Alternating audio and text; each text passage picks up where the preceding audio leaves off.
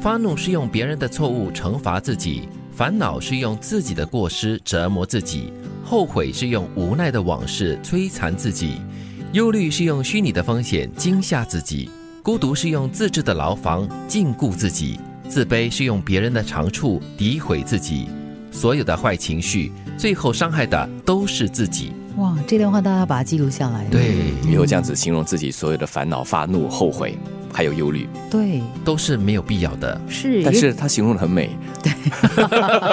尤其我觉得发怒这件事情呢，是真的是用别人的错误来惩罚自己，而嗯且发怒呢真的很伤身体。而且没有什么建设性，对它只有破坏性。对，烦恼也是啊，烦恼折磨自己，不能好睡，不能好吃，嗯而且整个生活就浑浑沌沌，一直在重复着，好像那个倒带哈，那个 r e p e a t 一直在重复、重复、重复，就是嗯是啊你越想就越气。对，还有后悔啊，是用无奈的往事来摧残自己了，那是很伤身跟伤心的一件事情哦。嗯而且你摧残自己过后呢，你又没有办法改变什么东西，因为已经是过去的事情了是，你后悔也改变不了什么事实、啊。其实这些都是已经过去的，不能改变的。嗯对，对然后忧虑，我觉得这个形容最好了，就是是用我也觉虚得拟的风险来恐吓自己，啊来就是我惊们吓自己。想太多。对，而且把它想得非常的完整，我常常会觉得很有趣的是，人脑很很奇怪，嗯，就是没有发生的事情，我们可以把它想象到很真实，就好像啊电影画面一样，它完全就是在你的你的脑海当中呈现。对，而且你白天想想想想太多了哈，嗯晚上做梦也会，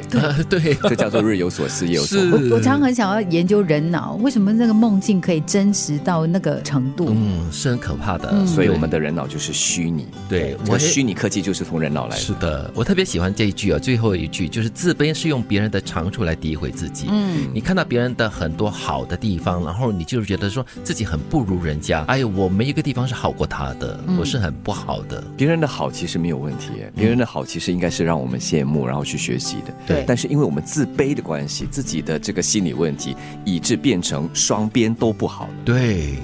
不懂生活，活得越久就越没劲儿；不懂珍惜，守着金山也不会快乐；不懂感恩，再优秀也难以成功；不懂宽容，再多朋友迟早都会离开；不懂满足，再富有也难以幸福。我没有金山了，所以不晓得要怎么珍 惜。真的，有时如果真的出现了金山在你面前嗯哈，就会顿时不知所措。其实金山可大可小啦，对你有小小的金山，也应该懂得满足，懂得满足，你就会觉得很幸福了。是我想这里的金山不一定只是财富了，嗯包括了亲情啊，包括了你的幸福啊等等。嗯，精神上的一种富足感吧。对。嗯其实如果不懂感恩，再优秀也难以成功。不懂感恩的人，很多时候就是可能把很多东西视为理所当然，嗯，就是你应该给我的，你应该这样对我的，我应该得到的，世界应该这样子的嗯就是不充满那种感恩的心情的话，就很难会满足。那你很难满足的话，就会很贪心，贪念就会越来越多了。嗯所以这珍惜和满足，我觉得是相互应的啦。嗯是，还有就是不懂宽容哈，你再多的朋友，你一天到晚就是骂这个骂那个，你不懂得去包容人家的话嗯呢，那些朋友迟早会渐行渐远的。因为每一个人不一样。是，如果你不够宽容，你不能接受别人跟你不同，嗯呃，不同的想法、不同的思维的话，那大概很快你就会发现你们没有共鸣的 地方，是，